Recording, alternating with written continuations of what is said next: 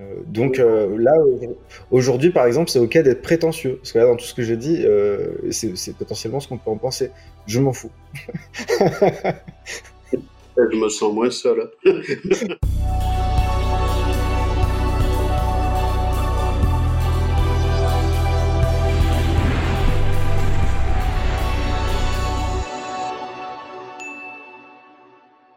Eh bonjour, alors ça c'est une grande première, ça fait juste dix ans que j'attends pour, pour faire ça, euh, mais j'aime bien quand je fais quelque chose euh, que ça aille au bout. Euh, et c'est avec la rencontre de, Gaëtan qui va assurer le back-office et le service technique de l'émission.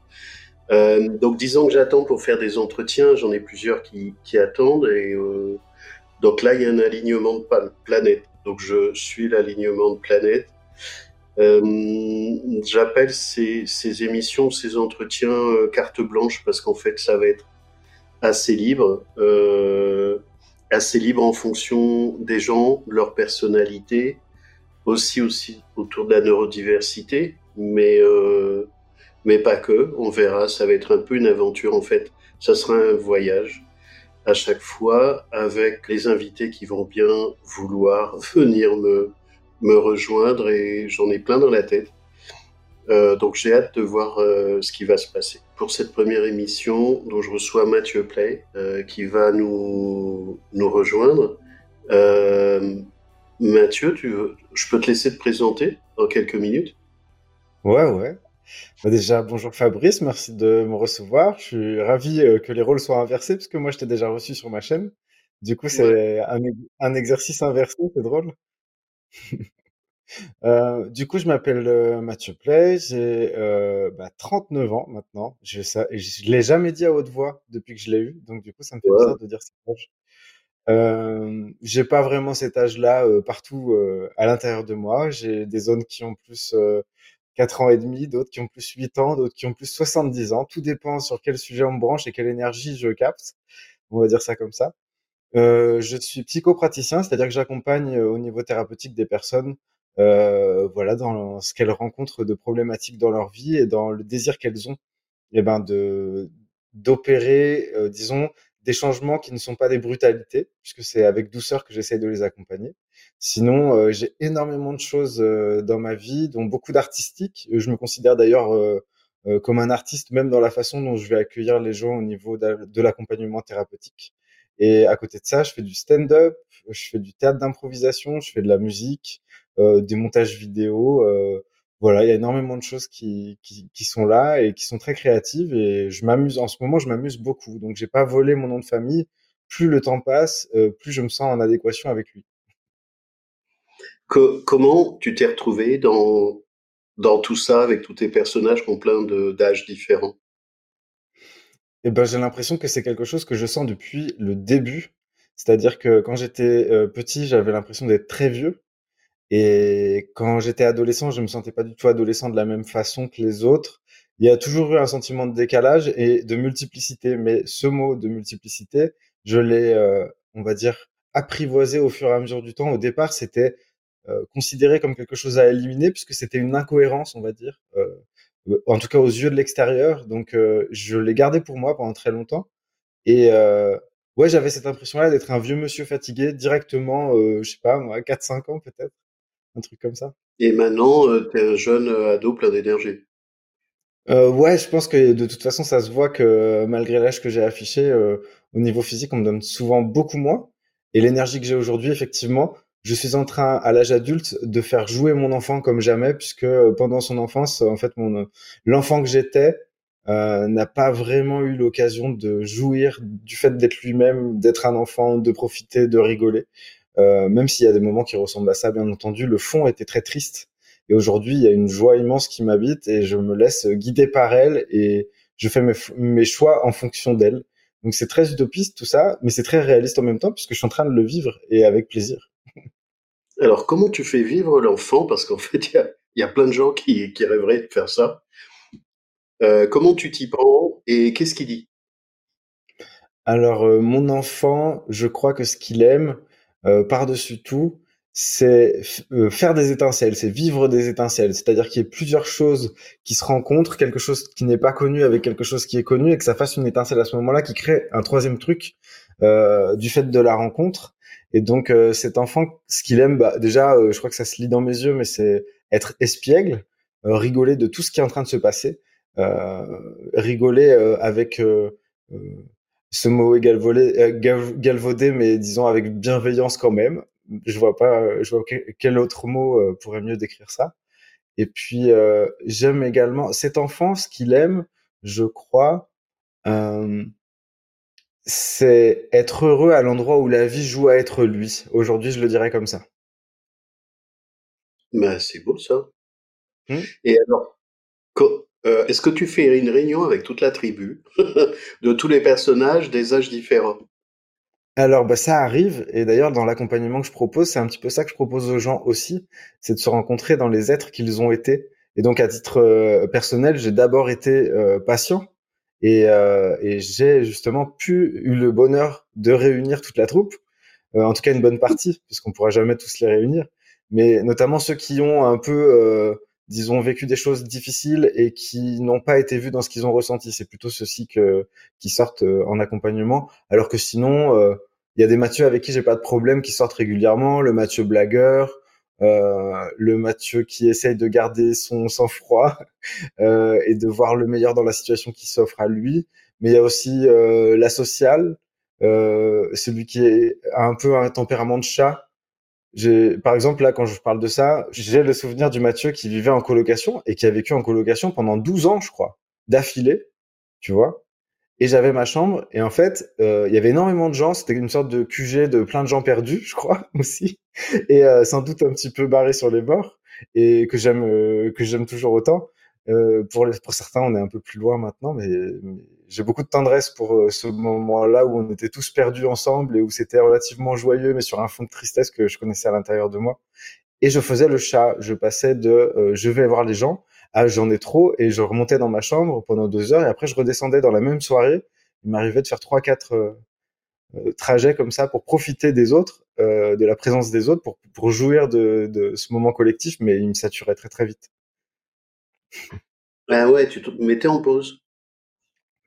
Ouais, j'allais me ressourcer en fait. Avant, c'était très très très énergivore de ce de ce fait-là de devoir passer à l'intérieur de mon labyrinthe euh, à moi pour pouvoir aller jusqu'à l'autre en disant bon c'est je respecte ce que je veux euh, montrer ce que je veux dire être compréhensible en même temps essayer d'être le plus complet possible puis quand lui me donne de l'information j'essaie de recevoir ça sans être méprisant alors que pendant très longtemps je crois j'ai eu une haine profonde euh, du fait d'être un humain et donc, euh, à l'égard des autres humains, c'était un peu pareil. Ce que, ce que tu fais, on peut, on peut le voir chez un, un certain nombre d'atypiques, plus les mm. femmes que les hommes, enfin de surdoués, de, de personnes avec TSA. Est-ce que ça veut dire que ça te coûte moins ou est-ce que ça veut dire que ça te ressource? Alors, euh, qu'est-ce qui me ressource précisément? Je veux bien. Euh, si si tu as pu toutes les circonvolutions de est-ce que c'est moi la cause, qu'est-ce que je devrais faire, qu'est-ce qu'ils a dit, qu'est-ce mm. que ça veut à tout ce bazar-là. Euh, est-ce que ça veut dire que maintenant tu es plus spontané, tu t'en fous? Oui. Auquel cas ça te coûte moins Ou est-ce mm. que les autres ressourcent comme des gens plutôt extravertis? Non, en fait, vraiment, ce qui a changé, c'est que euh, j'ai cessé de vouloir être irréprochable. Avant, c'était ça le but. Ah, tu euh. peux devenir pénible, chiant et asocial. Ouais, j'ai le droit de m'autoriser certains, certaines choses qu'on pourrait appeler des défauts, alors qu'avant j'étais, euh, j'étais pas en capacité d'accepter ça de moi et de me regarder dans les yeux avec ça. Donc je voulais pas que ça se voit. Donc j'étais une sorte de, de, cocotte minute ou un volcan endormi, si tu veux. Euh, il y avait ça euh, à l'intérieur. Là maintenant, le volcan il se voit. Mais tu t'en fous.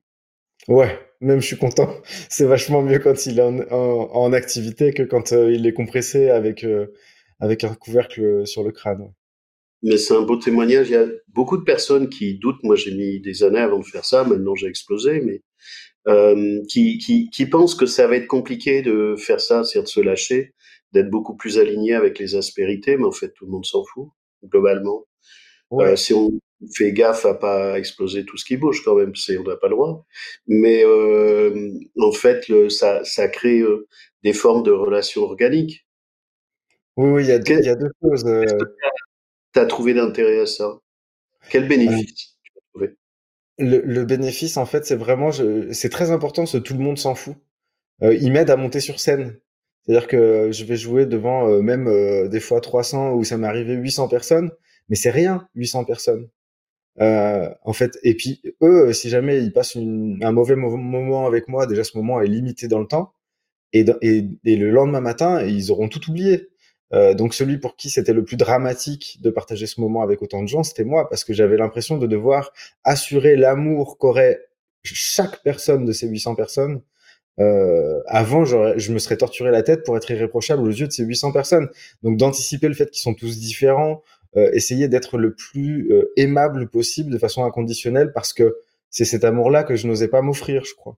Et donc euh, en laissant sortir en, en, laissant sortir un petit peu le, euh, les énergies de moi, c'est en fait finalement je suis passé dans une phase de ma vie où je peux me regarder dans les yeux presque en toutes circonstances parce que le, presque est important. Je suis pas encore euh, le Dalai Lama non plus. Bientôt. euh, oui. Ouais, ça va venir. Qu'est-ce qui fait que tu as pu basculer? Qu'est-ce qui t'a aidé à basculer? Ce qui est, ce qui est souvent un souci pour beaucoup de gens qui paniquent avec ça, euh, à dire je lâche. Est-ce que ça a été des événements, une décision, une opportunité, un apprentissage pas à pas? C'est tout ça en même temps, c'est un truc de fou, c'est des millions de, de, chemins qui convergent euh, au, à l'endroit où je suis aujourd'hui. Euh, c'est notamment la rencontre avec l'étiquette du HPI. C'est pour ça aussi dans la, dans la chaîne que, euh, que j'anime avec Gaëtan, euh, il y a euh, bah, ce truc-là de l'étiquette comme une permission, une autorisation à lâcher, euh, à dire ok, je, suis constitué de ça et j'ai plus peur de le rencontrer. Sinon, on passe une énergie folle en fait à ne pas être en contact avec soi à des endroits précis parce qu'ils ne sont pas irréprochables et parce que dans notre échelle de valeur, ce serait une faiblesse que de ressembler un peu trop aux humains qu'on a croisés et qu'on a méprisés pendant tout ce temps parce qu'on voyait leurs grosses ficelles dans leur fonctionnement, on voyait leur euh, euh, ouais, c'était un peu caricatural la façon dont il fonctionnait. Donc je crois qu'il y a eu un délire un peu à un moment donné, comme j'étais tout seul avec cette compréhension, j'ai cru que j'avais tout compris. J'ai cru que j'avais atteint une objectivité. Euh, parce que je voyais les ficelles du monde euh, des neurotypiques, comme on les appelle. Un truc comme ça. Qu'est-ce qui fait, parce que ça c'est un sujet central, c'était mon intervention au dernier congrès là cette année en 2022, pourquoi c'est fondamental de le savoir, mais, mais pour ça. Alors tu parles d'étiquette, beaucoup de, d'atypiques ont peur de l'étiquette parce qu'ils pensent que l'étiquette renferme, mais en fait l'étiquette libère. Euh, c'est-à-dire que c'est fait pour sortir de la boîte, c'est pas fait pour rentrer dans la boîte. Euh, alors pour ton témoignage à toi, Qu'est-ce qui fait que pour toi et pour beaucoup d'autres, l'étiquette t'a permis de sortir? Comment elle s'y est prise l'étiquette? Ou comment tu t'y es pris toi avec l'étiquette qui en fait pas une étiquette, c'est un c'est un, un, point d'appui? Ouais, tout à fait. C'est juste le mot de point d'appui, c'est c'est juste. Bah en fait, euh, ça s'est fait de soi-même. J'étais tellement dans une mono-version de la vie jusqu'au moment où j'ai rencontré cette étiquette. Donc, euh, bah, ça fait six ans et des bananes maintenant que je suis au courant. Euh, j'étais dans une mono-version de la vie. J'étais enfermé avec, ma version à moi des choses. Euh, évidemment, cette version avait évolué, mais en évoluant, elle s'était juste renforcée. Et donc, dans ce renforcement, il y avait, euh, je suis allé jusqu'au bout, en fait, de mon, de, de mon premier monde, on pourrait dire ça comme ça. et ce qui a marqué la fin de ce premier monde, ça a été euh, cette explication qui est tombée du ciel parce que vraiment je cherchais pas ça. Je cherchais quelque chose, mais j'étais loin de me douter que ce serait ce mot-là qui tomberait. Euh, je pensais vraiment que c'était, euh, bah déjà, je, pensais que c'était pathologique. Je pensais que je m'en remettrais pas, euh, et je pensais même qu'au bout d'un moment, ça allait m'emmener euh, à me supprimer parce que c'était c'était trop difficile en fait. Et hier, j'échangeais d'ailleurs à ce sujet-là. Il y a un des trucs qui fait mal, qui vient du fait que on nous voit avec les facilités, même quand on connaît pas l'étiquette, les gens vont voir des facilités euh, dans, dans notre façon d'apprendre, euh, dans notre façon de comprendre.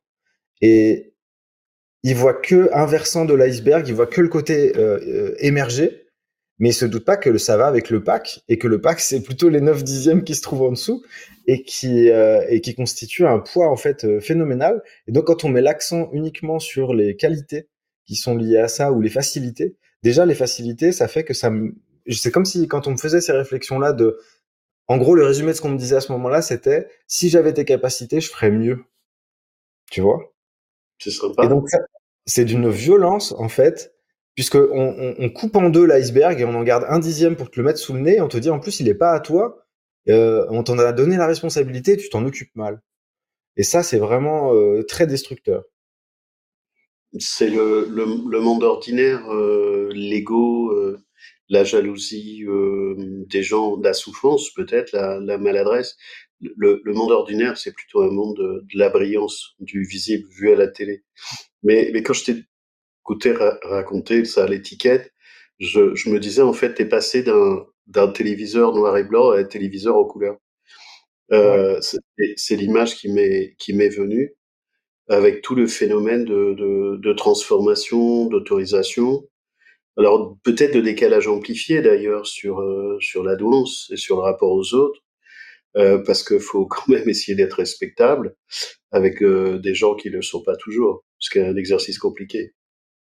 Ouais, et là, en l'occurrence, ce que je cite, il y a des amis qui se sont adressés à moi comme ça parce qu'ils pensaient que ça me soutiendrait euh, quand ils me disaient que j'avais des facilités et qui sous-entendaient qu'ils feraient mieux que moi à cet endroit-là. Ils disaient donc t'en es capable. Et, donc, mais c'était pas une vraie communication. Enfin, la façon dont ça m'arrivait, c'était plutôt un coup de poing. Alors que je sais que c'était plein de bonnes intentions, mais les bonnes intentions, des fois, elles suffisent pas. Euh, ça fait mal quand même. Ils le, ils le voient pas, ils le ramènent à eux, ils le, ils le ramènent dans leur monde, ils le font à partir de leur monde. Bah, ce que tu observes, c'est qu'ils t'ignorent complètement et qu'ils sont passés à côté de toi, mais c'est, c'est plutôt euh, la vie ordinaire à survivre à ça. Je dis pas que c'est une fatalité, mais enfin, c'est aussi à, à, ça que ça sert le, l'étiquette ou la compréhension. C'est comme quand tu vas à l'hôpital, tu as, plutôt envie qu'on t'explique ce que c'est comme maladie. Sinon, euh, on n'avance pas ben là c'est pareil, sauf que c'est pas une maladie. Euh, et alors qu'est-ce que ça te permet de, de faire de nouveau de différents euh, de perspectives Là, tu abandonnes tes combats, tu reconsidères tes modes relationnels, tu prends de la liberté, tu, tu laisses jouer l'enfant, voyons, t'envoies chier peut-être les gens qui t'emmerdent ce que tu faisais pas avant. Euh, donc tu te viens en, en fait plus organique, plus authentique. Ouais. Mais tu fais quoi d'autre? Eh ben déjà euh, dans mon image d'iceberg, je pense que l'étiquette a, a, ramené euh, le, le, dessus de l'iceberg et le dessous et les a euh, unifiés d'une certaine façon. Donc ça, ça m'a, ça a donné beaucoup de sens le fait que ces deux euh, parties soient soient réunies, alors qu'avant j'étais en contact avec le bas de l'iceberg et je m'identifiais vachement à ce côté-là et euh, j'arrivais pas à saisir même euh, que j'avais les capacités qu'on me disait que j'avais parce que pour moi c'était comme euh, quelqu'un de, de, dépressif qui peut pas se lever du lit, qui n'en a pas la force, c'est impossible pour quelqu'un qui peut se lever le matin d'imaginer que c'est pas possible de se lever. Euh, et là, en l'occurrence, c'était l'impossibilité de me mettre à vivre parce que euh, j'étais avec la violence euh, que ça constituait d'impacter le monde d'une part, et puis euh, de m'autoriser à être médiocre, un truc comme ça. Plutôt médiocre. là, aujourd'hui, je m'autorise à être médiocre, ouais, vraiment je m'autorise à être moyen. Euh, je, je, fais des petites euh, scènes de stand-up. On est dans la campagne. Euh, je veux pas du tout aller à Paris pour péter la gueule de tout le monde et être connu. Je veux, je veux faire plaisir à des gens qui n'ont pas beaucoup de spectacles autour d'eux et qui vont accepter le fait que ce soit euh, pas parfait parce qu'ils n'ont pas payé cher la place et parce qu'on est dans un petit endroit. Et puis on est bien, on boit des coups après, on, est content. Tu appelles ça médiocre, mais je trouve ça génial c'est chaleureux, c'est en fait c'est humain, mais humain c'était c'était médiocre. Le, le, le, synonyme de humain pour moi c'était médiocre pendant très longtemps. Ah, d'accord. Tu, tu revois ton référentiel. ouais, oui, oui. Euh, je suis curieux de ton, ton, ton iceberg. Euh, comment tu recolles les deux morceaux et qu'est-ce que tu vois que ça change chez toi? Euh, Je vois que comment expliquer ça? Ce que ce que je pouvais pas m'autoriser à à jouer avec la partie supérieure de l'iceberg puisque ça n'avait pas de sens. Donc l'étiquette a donné euh, un, un, angle de vue qui donne un sens. Alors je mettrai pas tout le sens de ma vie sur cette découverte. Hein. Ça m'a autorisé, euh, mais il y avait plein de choses qui étaient déjà prêtes pour que je m'autorise aussi. Et puis il y a plein de choses qui ont encore élargi cette, cette autorisation et qui sont pas du tout cette étiquette là. Donc euh, je tiens pas à faire de cette étiquette le centre de ma renaissance. C'est une partie significative de cette renaissance, de cette réinvention. Euh, euh, de ce repositionnement par, par rapport au fait d'être un humain au milieu de, des autres. Et euh, donc, recoller les deux moitiés, ça fait que je pouvais m'autoriser à tenter et me considérer comme un artiste dans ma façon d'être au monde. Ça n'a pas besoin de servir à quelque chose. Par ailleurs, au niveau spirituel, j'ai compris que euh, j'ai compris et je je dis pas que c'est vrai, je dis que c'est vrai pour moi euh, euh, rien ne sert à rien, mis à part à l'expérience que c'est. Donc, euh, en gros, là maintenant, je m'amuse à voir qu'est-ce que ça donne quand Mathieu il fait des, des spectacles. Qu'est-ce que ça donne quand Mathieu il monte une chaîne YouTube? Qu'est-ce que ça donne quand Mathieu il va, je sais pas moi, essayer un nouveau sport ou il, il, va s'autoriser à manger des trucs pourris ou il va s'autoriser à louper un plat cuisiné ou à faire des travaux approximatifs ou etc etc. Qu'est-ce que ça donne? Donc, tu es plutôt un aventurier et tu fais des voyages. Ouais, exactement. Euh, le, le, le, le, haut de ton, ton iceberg, en fait, tu le voyais ou pas? Tu voyais pas ce qu'il faisait? Non. Non, non. Comment J'en avais pas confiance. Comment HPI te fait accéder au haut de l'iceberg? Il me donne en fait euh, la, la, la possibilité de voir la cohérence qu'il y a entre l'état dans lequel j'étais, le fait que ça soit pas accessible et le fait que ça fasse partie du même tout. Euh, c'est encore une fois, je vais aller dans le mot de, de sens. Hein. C'est le sens que je trouvais à la vie euh, n'était pas suffisant pour que je, je bouge. Je trouvais ça tellement vulgaire. Euh, le, le moindre mouvement que quelqu'un s'autorisait était tellement approximatif, plein d'incompétence euh, plein d'ignorance, alors que ça affirmait des certitudes, j'étais terrassé que les gens s'autorisent. Je trouvais qu'ils avaient un culot monstrueux de s'autoriser à, à, faire des choses aussi banales, aussi euh, euh, aussi cousues de fil blanc et tout. J'étais très méprisant et très difficile euh, euh, avec le avec le monde extérieur. Je les détestais parce que je pouvais pas être avec eux. et aujourd'hui, en fait, je peux être avec moi, donc je peux être avec eux parce que le fait de pouvoir être avec moi, ça fait que je suis tout terrain maintenant. Je sais quand j'ai envie de partir, je sais quand j'ai envie de rester, je sais quand, quand c'est joyeux pour moi. Je suis plus en lien. En fait, ça, ça, le fait de, de prendre cette image de réunir l'iceberg, ça fait qu'il y a aussi quelque chose qui peut circuler en ligne droite et, euh, et je suis plus en lien avec mes ressentis et je sais plus quoi en faire. Avant, mes ressentis étaient noyés dans mon idéalisme et, euh, et mon exigence mélangés. Donc là, tu as le droit de briller, tu as le droit d'être à l'extérieur, tu as le droit d'avoir, mmh. euh, euh, d'être euh, compétent, intelligent, euh, éventuellement incompétent et moyen. Mais est-ce que ça veut dire que tu as plus le même regard dégradé sur des tiers cousus de fil blanc? Ouais. C'est ok pour moi, ce sont plus des menaces en fait. Avant, c'était des menaces à, à à la beauté, c'était des menaces à, à, la justice, au sens, à, à ce qui aurait dû être. En fait, ils étaient le contre-exemple de ce que de ce que j'aurais voulu voir devant moi. Euh, je voyais des gens qui qui qui n'arrivaient pas à s'aimer eux-mêmes et qui qui s'aimaient mal entre eux, mais qui se permettaient de le vivre euh, sans le questionner. Moi, euh, j'étais terrorisé par ça et ça m'a ça m'a immobilisé euh, et, et, je trouvais disgracieux le moindre geste parce qu'il euh, parce que c'était pas assez. Comme quelqu'un qui se retrouve euh, devant une, page blanche, qui veut écrire euh, un livre, mais qui n'arrive pas à commencer parce qu'il voudrait tous les écrire en même temps. J'étais comme ça face à la vie, en fait, vraiment. Euh, donc là, aujourd'hui, par exemple, c'est ok d'être prétentieux, parce que là, dans tout ce que j'ai dit, c'est potentiellement ce qu'on peut en penser. Je m'en fous. je me sens moins seul. Mais euh, c'est-à-dire qu'il faut bien voir que, en fait, c'est un processus compensatoire qu'ont beaucoup de gens. qui veulent pas le faire le retour sur eux, qui sont encombrés avec leurs histoires et qui préfèrent euh, faire bouger l'ego et faire briller des trucs qui sont juste des, des, des scintillements de pacotille.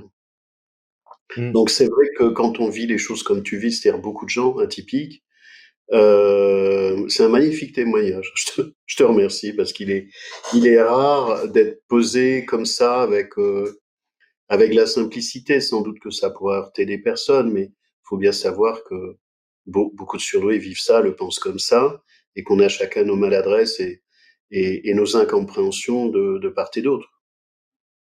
Euh, bah déjà, je te remercie de, de me donner l'occasion de formuler tout ça. Et puis, euh, il y a, dans, ce truc-là cette autorisation à être moi et à être vu comme euh, prétentieux ou euh, orgueilleux ou je sais pas quoi. Mais c'est un truc, c'est d'une c'est d'une puissance de pouvoir s'autoriser ça. Je me, je m'imaginais pas à quel point j'étais encombré par ma peur de me voir comme ça. Il y a une partie de moi qui est comme ça. Mais si je me permets d'être orgueilleux, finalement, j'ai l'impression que c'est presque la façon d'être humble, c'est de s'autoriser l'orgueil, parce que sinon, tu es en train de le retenir. Et donc, euh, tu peux pas vraiment être dans la relation. Là, si j'étais en train de retenir mon orgueil, je serais moins en communication avec toi, en fait, là, tout de suite. Je serais occupé à le retenir. L'orgueil, c'est la manière dont tu qualifies une manière de tenir des propos. Euh, ça, ça sort comme ça sort. Mais si on est, si on est organique, effectivement, si on met les choses à la lumière, ça laisse plus de marge de manœuvre pour les corriger si on, si on se plante. Est-ce que c'est de l'orgueil? Parce qu'on n'est pas plus, enfin, tout le monde est un peu orgueilleux hein, sur le sujet. Ouais, moi je suis conscient qu'on peut le traduire de cette façon, euh, mais je ne le considère plus comme tel. Mais je sais qu'à une époque, quand je me retenais beaucoup de m'exprimer, de dire ce qui, ce qui était là pour moi, mais parce qu'il y avait de la haine, en fait, il y avait du dégoût, il y avait de, euh, il y avait une tristesse euh, inconsolable Aujourd'hui, je sais plus de d'où ça sort. C'est une citation que j'ai entendue que j'ai trouvée vraiment très belle. Euh, C'était euh, inconsolable et heureux. Euh, j'ai rajouté heureux après inconsolable, mais je suis toujours inconsolable. Mais c'est ok. Inconsolable de quoi? Euh, Inconsolable de d'être de, d'être réceptif à une certaine un certain niveau de chaos, euh, de souffrance, euh, de voir des fois euh, des choses que les gens ne veulent pas montrer, mais de les voir malgré eux dans la souffrance qu'ils s'infligent à vouloir être une bonne personne. Je dirais ça comme ça. à l'époque, j'aurais plus dit, c'est plus la souffrance qu'on se, qu'on se... Bah, tu vois, mon, mon maître à penser quand j'étais tout petit, euh, bon, tu vois, c'est pas, ça a pas grand chose de HPI cette histoire-là, puisqu'il est très populaire, mais c'était Renault, parce que dans son idéalisme, dans, dans sa façon de, de poser les choses, dans sa colère, il y avait, il y avait quelque chose qui m'inspirait beaucoup plus que ce que je pouvais euh, obtenir de mes camarades, de mon entourage. Personne, personne euh, pouvait me rejoindre à cet endroit-là, ou très peu. Et lui, il le gueulait, quoi. Lui, il le mettait sur la table dans certaines chansons qui m'ont vraiment transcendé. Et j'étais petit, je disais, mais c'est exactement ça, il a touché l'endroit. Euh, là où je suis content, c'est que ce que je me suis autorisé, ça fait que je vais pas, normalement, euh, je vais pas avoir la fin de vie qui, qui s'est réservée. Et je suis bien content de ça aussi, euh, d'une certaine façon. C'est, c'est de l'énergie vitale, hein, en fait. Ouais. Donc, tout, tout ça, ça t'emmène où? C'était ça ma question. C'est quoi les prochaines étapes? Eh ben là, justement, il n'y a pas vraiment d'objectif et je suis content parce que juste je suis une sorte d'intuition euh, multiple, puisqu'en plus, euh, j'ai pas tous mes œufs dans le même panier. Je fais vraiment tout ce que j'aime euh, euh et que je connais parce qu'il y a plein de trucs que j'aime mais que je connais pas encore. Euh, mais déjà, euh, tout ce dont je suis conscient, je le fais et, et, je le fais régulièrement. Et puis, je peux passer d'un poste à l'autre. Si je suis un petit peu fatigué de faire du stand-up, bah, je mets ça en pause et puis je fais plus d'autres choses euh, et ainsi de suite. Ce qui fait que ce que j'ai mis au centre quand même, c'est mon activité d'accompagnement thérapeutique euh, parce que c'est quelque chose que c'est une autorisation qui est beaucoup plus forte que les autres. Euh, j'avais déjà un pied sur la scène avant de m'autoriser à être moi. Euh, mais j'avais j'avais jamais imaginé que j'aurais le culot de dire je vais euh, accompagner des gens en, en entretien individuel. Et puis, bah, par la suite, je compte bien le faire également à travers des conférences ou à travers des séminaires. Je sais pas quelle forme ça va prendre en fait, mais j'ai l'impression que c'est de toute façon, je, je, suis déjà gagnant à ce que je suis en train de vivre. Il n'y a pas de doute, donc j'aurai pas de regrets. donc il n'y a pas d'objectif. Il y a juste où est-ce que ça m'emmène tout ça? J'en sais rien. Ton, ton, travail thérapeutique, tu le fais où? À quel endroit en France? Alors c'est en Bretagne et c'est à côté de Vannes pour ceux qui connaissent et ça s'appelle Auray. Euh, ça aussi c'est une autorisation que je me suis donnée puisqu'avant j'habitais à Lyon et je suis allé euh, rejoindre l'océan euh, parce que je me suis rendu compte que c'était un des seuls endroits.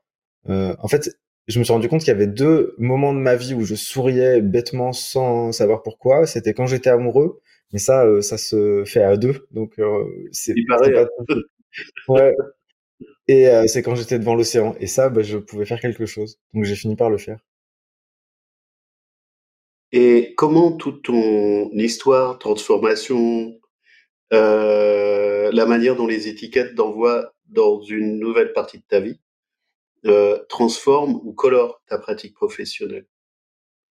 Eh ben, c'est vraiment euh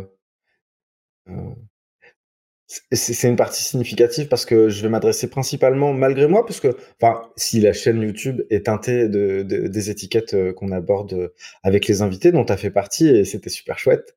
Euh, donc c'est logique que j'ai des gens atypiques qui viennent frapper à la porte. Mais encore plus, là je suis en train de réaliser, si tu veux, je suis en train de vraiment, j'ai une conférence dans la tête, une première conférence qui devient de plus en plus précise et qui me passionne à un point. Je suis vraiment trop content. Je suis toujours en train de remettre un petit peu ça en ordre et tout. Et puis, je, je, je sens qu'il y a quelque chose euh, qui est important pour moi, en tout cas, de dire. Et euh, je sais par avance que tout le monde s'en fout. On verra s'il y a des gens qui ont envie de jouer avec les idées que j'ai envie de mettre sur la place publique. Euh, c'est pas discret. Euh, c'est euh, bah, ça concerne justement les gens atypiques que j'ai qualifié pour ma part de décalés de naissance non pas pour trouver encore un autre terme pour le dire, mais parce que les autres termes pour le dire sont déjà signés quelque part, avec une vision du monde, avec une approche particulière. Et dans euh, ce que je sens juste pour moi, ce mot de décalé de naissance, il me paraît juste parce qu'il fait appel à la subjectivité des gens. Euh, si euh, les gens euh, se reconnaissent dans ces trois mots, décalé de naissance, alors ils le sont. Ils n'ont pas besoin d'aller demander l'autorisation à qui que ce soit. Si c'est ce qu'ils ressentent, on n'a pas le droit de confisquer le ressenti de quelqu'un. Hein. Si quelqu'un tombe et euh, se cogne la tête et qui dit j'ai mal, euh, si je lui dis mais non ça va aller, ça peut ne pas aller parce que lui euh, vraiment il a mal et s'il a mal je peux pas l'enlever en fait. Donc je m'adresse à cette partie-là de, des personnes dans leur histoire parce que bien souvent là où on est le plus en souffrance, c'est ce qu'on s'est pas autorisé à, à partager et, et c'est ce qu'on s'est pas autorisé à exprimer au niveau émotionnel. Il euh, y, a, y, a, pas mal de choses qui sont reliées à ça. Bref, toujours est-il que euh, cette conférence, c'est une, euh, je la veux comme une carte à destination des décalés de naissance pour leur dire si vous êtes décalé de naissance et que c'est encore le cas pour vous aujourd'hui et qu'il n'y a pas eu justement de, de révélation particulière vis-à-vis de ce processus, euh, que vous vivez depuis le début, vous avez l'impression d'être coincé à un endroit et cet endroit, je peux vous le montrer sur une carte. Euh, donc je ferai, voilà, je mettrai à disposition une carte que j'essaierai d'expliquer avec mes mots. C'est pas obligé que ça plaise à tout le monde, c'est pas obligé que ça soit vrai pour tout le monde, mais je pense qu'il y a moyen de jouer avec les idées que je mets en place en mettant cette carte accessible. Et l'avantage d'une carte, on l'avait évoqué ensemble d'ailleurs quand euh, je t'avais reçu, c'est que euh, ça ne remet pas en cause les territoires et leurs différences et leurs singularités. Chaque personne est dépositaire de son territoire avec tout ce que ça a de personnel, dans, dans bah, les choses qui lui sont arrivées, ce qu'il en a compris, euh, comment il s'exprime, euh, ce qui s'autorise, ce qui s'autorise pas. Tout ça, c'est c'est le territoire de la personne. Mais par contre, où il se situe sur la carte, j'ai l'impression que j'ai compris un truc qui peut aider certaines personnes à savoir où ils sont alors qu'ils savaient pas ça, à l'éclairer d'une façon plus large en fait. Ben, ça, ça, ça fait envie en tout cas. Oui. Et euh, ton, ton activité euh, d'accompagnement, c'est de l'individuel? Individuel, des couples, des familles Comment tu travailles? Pour l'instant, c'est euh, c'est de l'individuel. J'ai déjà reçu, euh, j'ai fait quelques séances collectives, mais elles sont plutôt rares pour l'instant.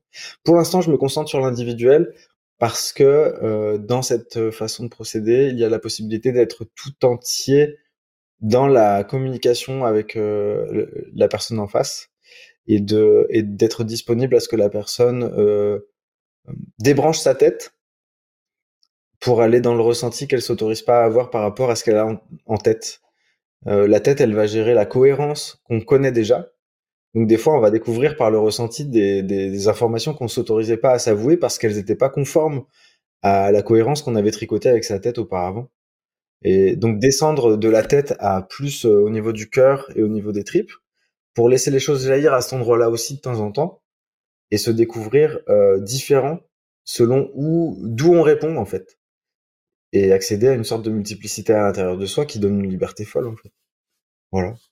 Et donc euh, c'est accueillir les gens dans euh, bah, le truc, le truc que je dis moi généralement pour euh, pour résumer ce que je fais, c'est que ce serait de la permaculture psychologique, c'est-à-dire qu'il y a rien à enlever euh, selon moi. Les choses sont, sont très justes. Par contre, il arrive que à l'intérieur de soi, on ait des, euh, des versions, des êtres de soi qui sont pas d'accord entre eux parce qu'ils n'ont pas vécu la même chose et ils n'ont pas tiré les mêmes expériences et le même point de vue sur la vie. Et donc, à des moments, on est tellement en, friction avec soi-même que du coup, on peut pas accepter de se rencontrer sous certaines euh, formes, avec certaines. Et c'est surtout que à des moments où on a vécu des intensités très fortes avec euh, lesquelles on ne pouvait pas hmm, être bien dans l'instant. Il y a eu une intensité émotionnelle tellement forte euh, à un moment donné que on s'est comme dissocié. Et quand on s'est dissocié, à des moments, il y a, des symptômes qui vont ramener euh, à cet être qui a été clivé et qu'on va pouvoir accueillir à nouveau à l'intérieur de soi, ce qui fait qu'on a un sentiment de complétude qui est quand même un petit peu plus grand à la fin, euh, puisqu'on peut exprimer subjectivement l'intensité émotionnelle qui n'a pas été vue, ni potentiellement tout accueilli par soi parce qu'on n'avait pas les moyens euh, des fois la tristesse elle est trop grande et on peut pas l'accueillir toute d'un coup. On va se retrouver à court-circuiter un petit peu à l'intérieur de soi. Et puis deuxième chose, il y a euh, personne qui euh, a été capable à ce moment-là, et c'est pas un reproche, mais juste personne n'a été assez disponible pour dire euh, comment ça va toi, comment tu te sens là, et puis de vraiment euh, accueillir, peu importe ce que c'est qui sort en fait, parce que c'est vrai pour la personne. Et si c'est vrai pour la personne, c'est vrai. Et, et, et donc c'est aller dans ces endroits-là quoi. Comment, comment tu fais bouger toute ta partie, euh, tout ton univers atypique, euh, tes petits personnages à toi, euh, tes espaces de liberté qui maintenant s'autorisent à être organiques? Bah, je, pense que je me laisse un petit peu. En fait, ce qui a changé, c'est que je me laisse piloter. Je dirais ça aussi. Je me laisse piloter par la multiplicité qui, qui est à l'intérieur de moi. donc, avant, j'avais envie de d'être le de maîtriser, euh, voire de contrôler cette euh, le qui pilote. Et, et, et, celui qui pilotait, c'était forcément le Mathieu qui avait toutes les vertus, qui avait tout compris, mais qui, qui, qui trouvait tout injuste en fait, qui trouvait tout insupportable euh, parce que bah parce que c'est pas parfait quoi. Et c'était lui qui pilotait tout le temps, donc il avait il avait un peu le monopole du pilotage. Aujourd'hui, il existe encore hein, ce Mathieu là. Il a un rôle important, mais simplement un peu comme des fois on peut voir ça avec le mental. Euh, le mental c'est pas l'ennemi. Donc euh, au même titre que ce Mathieu perfectionniste c'est pas l'ennemi. C'est simplement que quand il pilote tout euh, bah ça commence à, à, la machine commence à avoir des ratés en fait. Il commence à y avoir des, des, des, rouages qui fonctionnent plus. Il commence à y avoir de la fumée qui sort des côtés des boulons qui partent et tout ça. Euh, parce qu'on est en train de mettre au stand de pilotage en plus en monopole quoi. C'est Poutine tu vois le c'est Poutine le gars. Et du coup il est là et il prend tout le contrôle du truc mais il a pas que des bonnes idées c'est pas toujours à lui d'intervenir. C'est pas toujours à lui de dire ce qu'il faut faire comment il faut penser tout ça. À des moments il faut qu'il se taise et qu'il laisse la place à des gens qui sont plus proches euh, bah, de ce qui est en train de se vivre là euh, tu vois. Et t'as réussi à faire ça Ouais, ouais, ouais. Et je suis, encore en train de découvrir ce que ça, ce que ça autorise. Euh, et ce que je voulais te dire tout à l'heure, qui m'est passé par la tête, parce que ça, c'est quand même euh, un truc que je trouve intéressant, à destination des gens qui font des accompagnements euh, euh personnels. J'aimerais bien savoir s'il y a des gens que ça concerne en fait. Je me suis rendu compte que c'est les gens que j'accompagne qui m'ont indiqué la carte que je vais faire en conférence. Et notamment, euh, je me suis rendu compte que les gens que j'accompagne sont des gens qui sont en train de se demander s'ils s'autorisent euh, ce que moi je suis en train de m'autoriser à faire.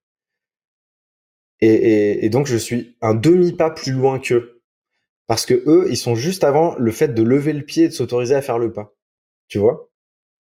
Donc, de façon très naturelle, les personnes qui viennent me voir sont les personnes qui ont un demi pas de moins que moi et qui sont juste en train de se demander s'ils vont lever le pied. Euh, et peu importe le pas que je serai en train de faire, j'ai l'impression que ça va être vrai tout le temps, ça.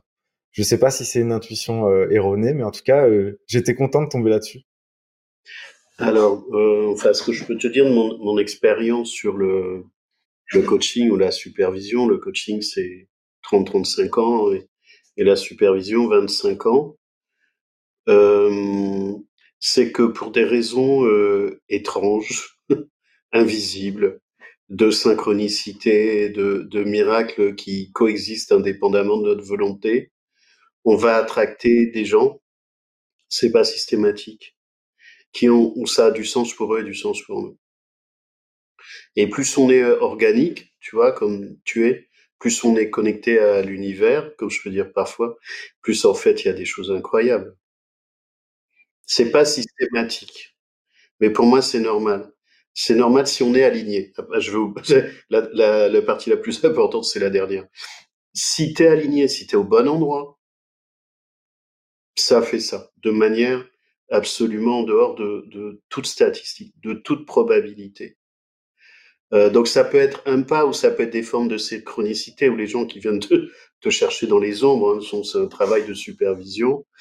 Euh, vaut mieux travailler en supervision qu'avec les clients au passage les, les ombres de, de transfert de, de contre-transfert mais il y a quelque chose de cette nature là qui est, qui est très très étonnant dès qu'on fait de l'accompagnement sur lequel il faut être prudent parce que ça renvoie aux professionnels et effectivement la, la difficulté à savoir sur qu'est-ce que je traite avec moi, qu'est-ce que je traite avec le client, qu'est-ce que je traite avec mon superviseur ou avec des collègues en, en groupe de partage de pratiques, mais tout ça est normal. Et ce qui fait que tout à l'heure, euh, je t'évoquais le, tu vois, j'aime pas trop euh, les définitions. Je trouve que c'est comme les étiquettes, c'est réducteur si on, si on pense que c'est le fin mot de l'histoire. Si, si on s'appuie dessus, comme tu disais, euh, ça devient autre chose. Mais euh, le, le, seul mot avec lequel je suis d'accord de me le mettre sur le front, c'est le mot d'artiste. Et ce matin, j'ai fait un accompagnement individuel et dans le retour que m'a fait la personne, je me suis vu comme tu sais un miroir dans une loge avec tu sais les petites les petites euh, lumières autour.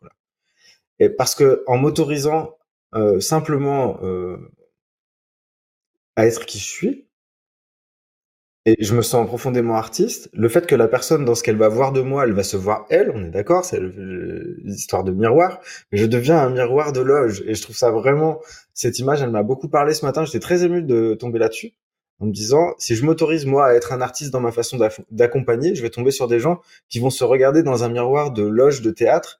Et dans cette situation-là, je trouve qu'il y a tout. Il y a, euh, il y a de l'enthousiasme, il y a de l'incertitude, il y a du trac il y a euh, euh, une sorte de jubilation, il y a euh, une, une, concentration, un moment suspendu. Il y, a, il y, a, je trouve que dans la symbolique, ça, en tout cas, ça me va. Donc, j'étais content. Alors, moi, ce que je vois en plus, c'est toutes les petites lumières qui sont tout autour, qui viennent éclairer les ombres pour le miroir. Ouais, tout à fait. Tu vois, il y a plus que le miroir, il y a, il y a de l'éclairage, il y a de la lumière, il y a les ombres, il y a de voir les traits. Je trouve c'est une mmh. magnifique euh, image. Ouais, bah ouais, je suis tombé là-dessus ce matin, j'étais vraiment content. Je me disais, ah ouais, je veux être ça, ça me va, ça me va. Euh, si je, si je devais m'objectiver, euh, je pense que je choisirais ça. J'avais pas de réponse jusqu'à ce matin. Et ce matin, j'ai eu la réponse. ça peut être bien pour ton affiche de pièces de théâtre, de, de spectacle. ouais. Ouais, ouais, bah, oui, il y, a des idées. Il y a, y a, de l'idée. Je te propose qu'on atterrisse de, de, cette première carte blanche et merci infiniment euh, d'être venu à la maison. On a, on a changé. Avec plaisir. Euh, Qu'est-ce que tu aurais en, envie de, de rajouter J'aime pas les conclusions, je, je te l'avais dit. C'est pas des conclusions parce que la vie n'a pas de fin, mais euh, de, de rajouter pour toi euh, et ou de, de rajouter pour la carte blanche, comme tu veux. Et bah déjà pour la carte blanche, moi je me réjouis déjà euh, bah, d'être le cobaye de ce nouveau format. Je me réjouis aussi qu'il y ait Gaëtan à la technique parce que bah, c'est quelqu'un qui compte euh, bien fort pour moi. Euh, je suis content d'avoir participé. Je suis content aussi de t'avoir rencontré parce que c'est c'est quelque chose qui est chouette et qu'il y ait plein de manières de se rencontrer. Tu vois, je te reçois sur ma chaîne, tu me reçois ici. En même temps, de temps en temps, on a des invités qui viennent, qui, qui sont passés par chez toi avant d'arriver chez nous. Euh, donc, j'aimerais célébrer juste le plaisir que c'est de te croiser de temps en temps dans des moments complètement impromptus, euh, de façon complètement euh, variée en plus, et que ça soit de près ou de loin, c'est toujours agréable. Donc, je te remercie beaucoup. Merci Mathieu, c'est ça l'aventure. Enfin, moi je souscris à un, certain nombre des propos que tu as, as tenus. Moi, c'est l'aventure qui, qui m'intéresse. J'ai pas écrit de livres, j'ai participé à des livres où on m'a invité. Euh, c'est la première fois que je démarre cette chaîne qui attend depuis dix ans. Mais en fait, j'ai participé à, à des aventures. Donc là, ça va être un peu différent parce que je vais essayer de me taire. Et puis, euh, je vais poser des questions, ce que je fais depuis 35 ans. Euh, donc c'est un autre euh, exercice et j'espère aller, euh, aller, aller rencontrer plein de personnes que j'ai en tête, en espérant qu'elles voudront bien accepter la voiture, l'aventure de cette, cette carte blanche. Bah, j'en doute pas et ça va être vraiment chouette. Hâte de voir ce que ça va donner pour la suite. Merci en tout cas infiniment d'avoir accepté cette première carte. Et puis on, on verra, c'est comme tu dis, on, on, verra ce qui va se passer. L'univers va s'en charger. Ouais. Eh ben, Merci. salut Fabrice alors. Merci. À bientôt. donc euh, voilà, bah, vous avez participé au, au, premier pilote de cette chaîne, donc vous allez en avoir d'autres euh, régulièrement, euh, parce que j'ai pas prévu de m'arrêter euh, là non plus. Euh, je suis ravi que Mathieu ait, accepté de, de, de, faire ce premier pilote. Il m'avait invité sur sa chaîne. Euh, allez le voir, Mathieu Play. Euh, il m'avait invité cet été sur un long entretien. Je suis ravi de retrouver Gaëtan, qui lui aussi travaille avec Mathieu et qui va assurer le, le service technique, le design et l'organisation de cette chaîne. Et c'est pour ça aussi que que je la lance, j'ai prévu de donner carte blanche, d'où ce titre, à des personnalités connues ou pas connues. Mais ce qui m'intéresse, ce sont les gens, pas les étiquettes. Donc c'est un peu l'objectif, carte blanche, parce que je ne sais pas ce qui va se passer, parce que je vais laisser de la liberté aux personnes euh, qui viendront.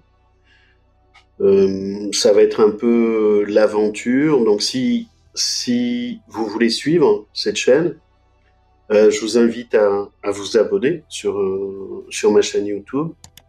Il paraît que vous avez une petite clochette, donc vous pouvez taper sur la clochette. Euh, et puis, j'espère vous, vous retrouver prochainement avec quelques invités auxquels je pense, mais je ne peux pas m'engager aujourd'hui.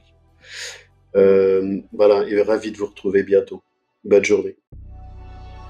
Merci à notre invité, Mathieu Play à gaëtanlecire.com pour la réalisation et la post-production, et à Mathieu Play pour la musique. Cette émission vous est proposée par HPI Talent Fabrice Michaud. Pour poursuivre les contributions pédagogiques, vous pouvez nous retrouver sur notre portail hpitalent.com. Vous y trouverez des liens vers notre catalogue de formation et les séminaires spécialisés en e-learning. La douance au féminin, survivre et vivre en milieu hostile, THPI, appréhender les très hauts potentiels, la douance invisible, ainsi que nos formations pour les professionnels. Vous pouvez aussi nous retrouver à différents endroits sur notre chaîne YouTube Fabrice Michaud, sur les réseaux sociaux LinkedIn, TikTok, Instagram et Facebook.